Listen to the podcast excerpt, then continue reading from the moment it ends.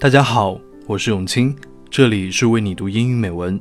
今天来到一个特别的地方——北京大学，和我在北大做访问学者的同学 Dreamer 为你带来今天的节目。大家好，我是 Dreamer。Hi Dreamer，嗯，咱们以前还一起在西外的校园里边一起练习口语，没想到今天能有机会来到北京大学为大家录节目。是啊，既然我们都回到了校园，不然就来读一个大学时候我们都很喜欢的故事吧。是诺贝尔文学奖获得者爱丽丝·门罗写过的一个关于爱情的故事《钱麻》。我对这篇文章印象非常深刻，我还记得这是一对初恋在分开很多年以后再见面的故事。没错，正在听节目的你，如果多年后再次遇到曾经喜欢过的人。你内心会有什么样的波澜呢？第一幕，女主人公八岁时，麦克跟随钻井人父亲穿梭于各个村庄，靠给农户钻井营生。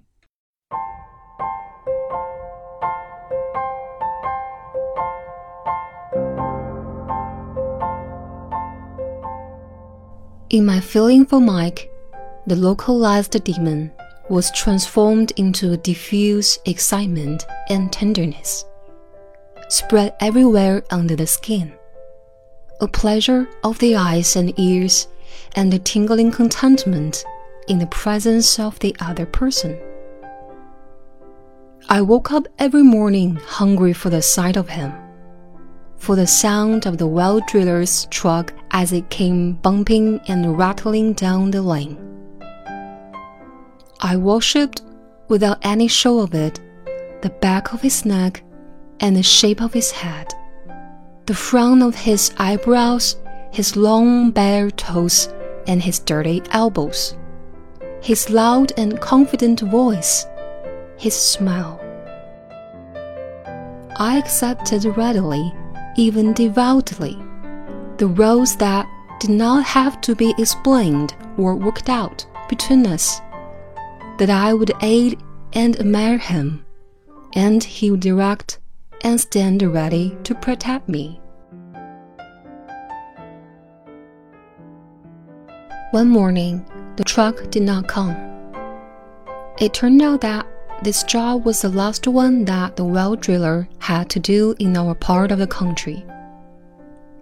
Living as he did, in the hotel, he could just pack up and be gone and that was what he had done. I must have known that Mike would be living. Future absence I accepted. It was just that I had no idea, until Mike disappeared, of what absence could be like. How all my own territory would be altered, as if a landslide had gone through it and skimmed off all meaning except loss of Mike.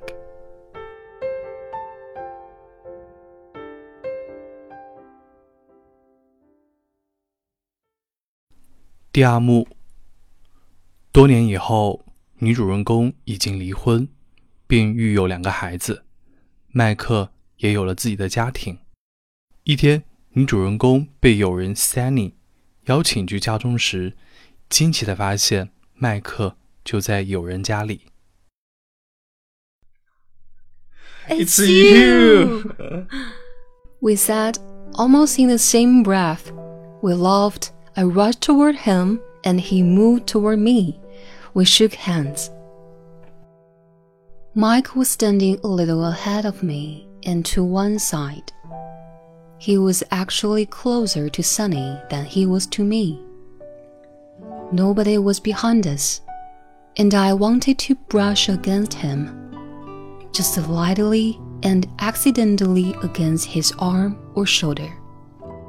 Then, if he didn't stir away, out of courtesy, taking my touch for the genuine accident, I wanted to lay a finger against his bare neck.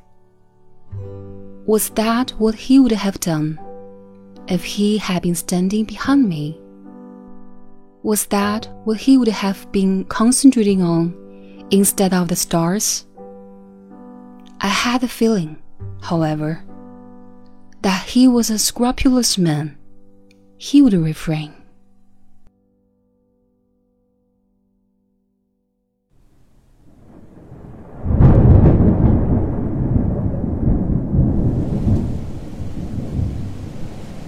第三幕，男女主人公在户外打高尔夫球时遇到了狂风骤雨，也让麦克对女主人公坦白了内心的秘密。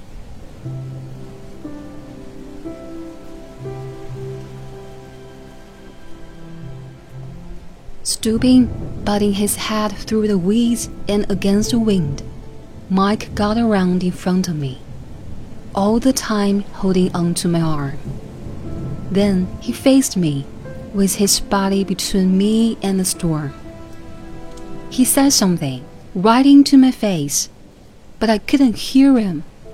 He had held both my arms now, and he walked his hands down to my wrists and held them tight. He released my wrists and clamped his hands on my shoulders. His touch was still one of restraints more than comfort. Every minute, the rain grew lighter. We made our way unsteadily through the half flattened woods, then between the thick and drenching bushes. Big tree branches had been hurled all over the golf course. I stood still and took a deep breath. Now was the time when we were soaked and safe and confronted with radiance. Now, something had to be said. There is something I didn't mention to you about our youngest boy. Our youngest boy was killed last summer. I was the one who ran over him, backing out of our driveway. His name was Brian. He was three. The thing was, I thought he was upstairs in bed. I should have looked, though I should have looked more carefully.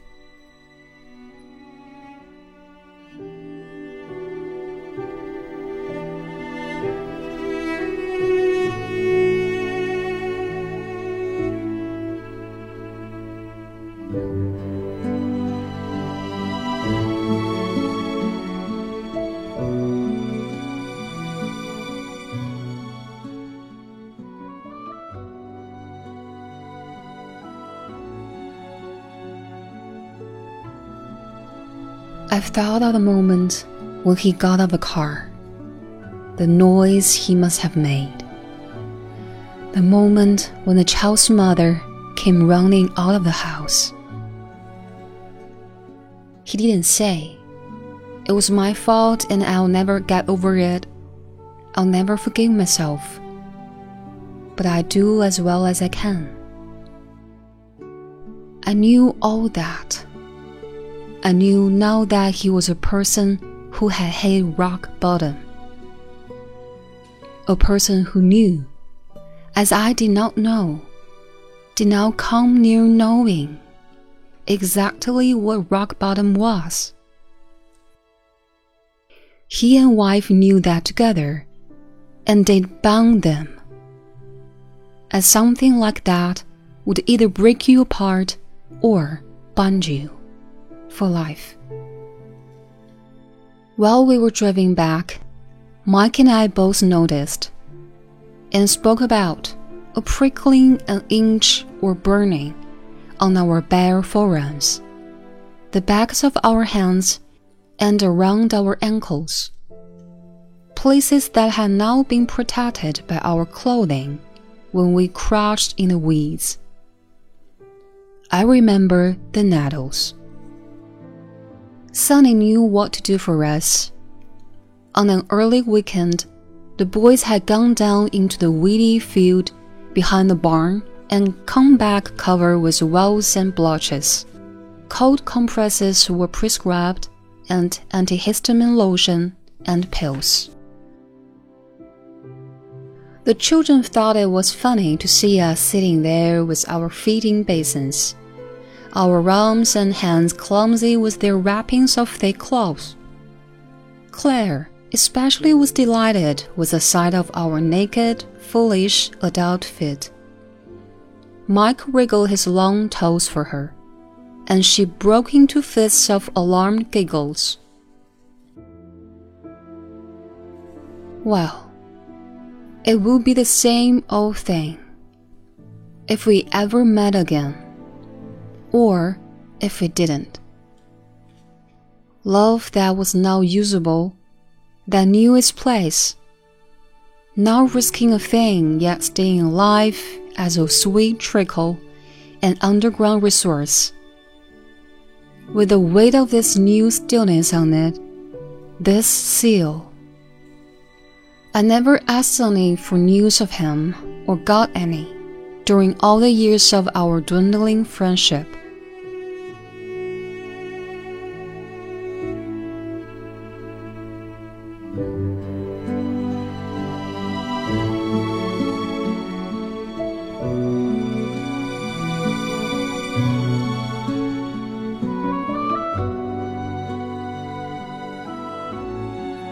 见。或不见，结局都是一样。爱不是巧取豪夺，它知其进退，不危及任何东西，却似涓涓细流，若地下源泉，绵长悠远。它将安然地封存于此，历久弥新。一段没有好好告别的初恋，在女主人公与 Mike。再次相逢时，搅动了他的无限遐思。这篇故事以第一人称进行叙述，全文都没有出现女主人公的名字。或许，她就是一位简简单单的离异母亲。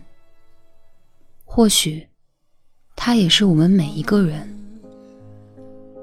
每一个无论出于什么原因。没有向过去好好告别的人，或许他就代表了仍然怀有对美好感情向往的每一位中年少女。往事已如烟，斯人已去，心怀感恩，继续现在的脚步，才算不辜负曾经的相知相许的美好。再一次读起大学时这一篇选进精读课文的《钱麻》，不得不感慨：伟大的文学作品是经久不衰的，让大学时期青涩的我们为之动容的文字，如今让我们懂得如何沉淀，也有了更多的思考。这让我想起了拜伦的那首诗。when we two parted. If I should meet thee after long year, how should I greet thee? With silence and tears. 假若他日相逢，我将何以贺你？以眼泪，以沉默。 虽然这首拜伦的诗与钱麻是完全不同的语境，但世间的久别重逢却都相似。假若他日相逢，定将报以微笑，感谢他带给我们的，如同河流流过地形般的影响，让我们成为更好的人。